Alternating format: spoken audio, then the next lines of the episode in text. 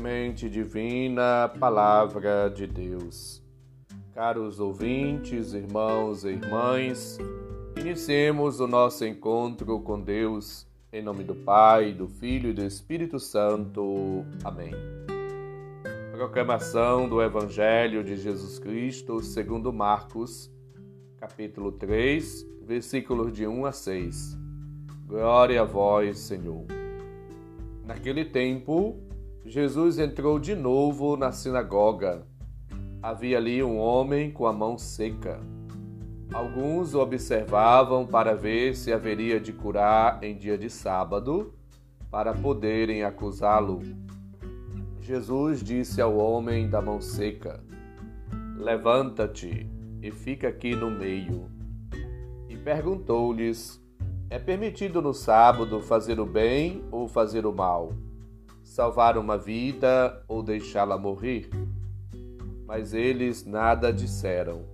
Jesus então olhou ao seu redor, cheio de ira e tristeza, porque eram duros de coração, e disse ao homem: Estende a mão. Ele a estendeu e a mão ficou curada. Ao saírem, os fariseus com os partidários de Herodes imediatamente tramaram contra Jesus a maneira como haveria de matá-lo. Palavra da salvação. Glória a vós, Senhor. O texto que a liturgia apresenta-nos hoje contém a quinta e última polêmica de Jesus com os seus adversários. No fundo, é uma reafirmação de que o Evangelho transcende toda ordem estabelecida, entre aspas, e que ela deve ser relativizada quando não concorre para o bem da pessoa, da humanidade. O clima está cada vez mais pesado. Jesus mostra indignação e tristeza, amargura.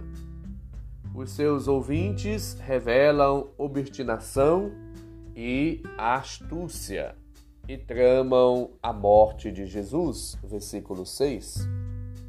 Jesus, por outro lado, não se deixa intimidar, continua de maneira fiel e determinada o seu serviço profético, insistindo numa instituição sabática esteja a serviço da pessoa, de toda pessoa.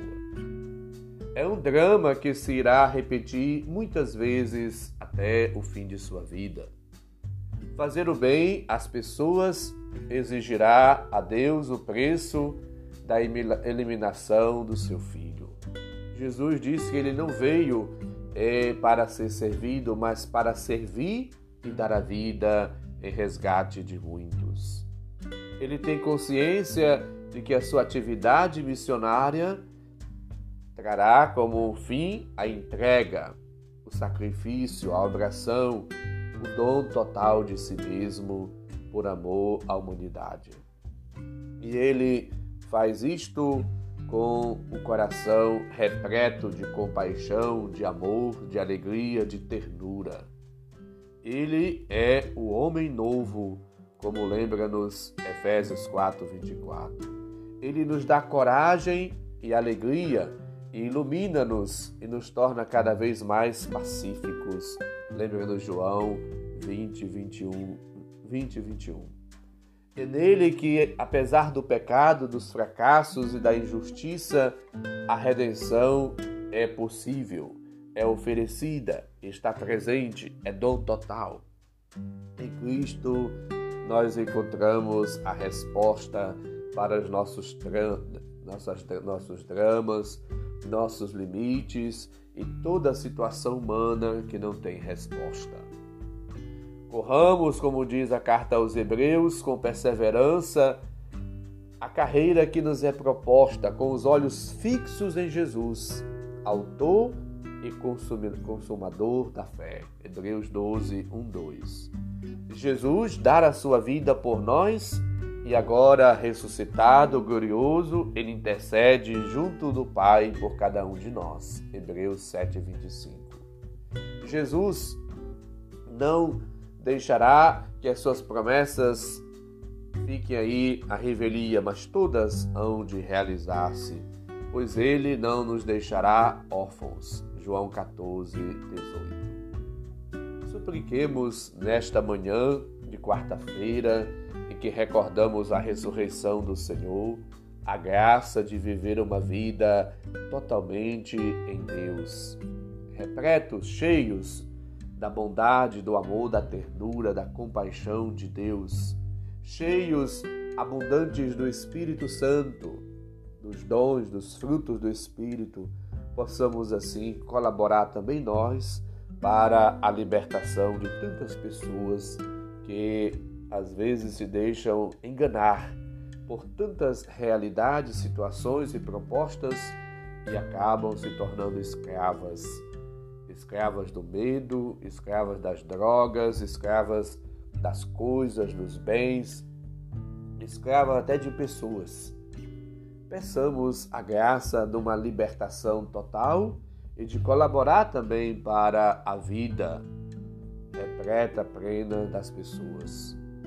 Santa Margarida Maria, ela dizia que Satanás está enraivecido cheio de ira por ver que tantas pessoas é, colocam a sua confiança amorosa no coração de Jesus e escapam assim de tantas ciladas. Porque quem coloca a sua esperança, a sua confiança em Deus, quem segura nas mãos do Senhor, quem pede a força de Deus, conseguem suportar as tentações e vencê-las do Senhor. É preciso que estejamos resolvidos, decididos a suportar com força, com coragem, com generosidade todas as dificuldades e tentações, provações e as barreiras que o inimigo, Satanás ou até as inclinações humanas possam assim nos colocar como dificuldades para o exercício da nossa vida em missão. Lembra-nos Santa Margarida Maria. Peçamos a Cristo a graça de vivermos uma vida nova. Viver para Cristo, viver para o irmão, viver para o outro, viver a serviço do reino de Deus na prática, no exercício do amor ao próximo, do amor a Deus.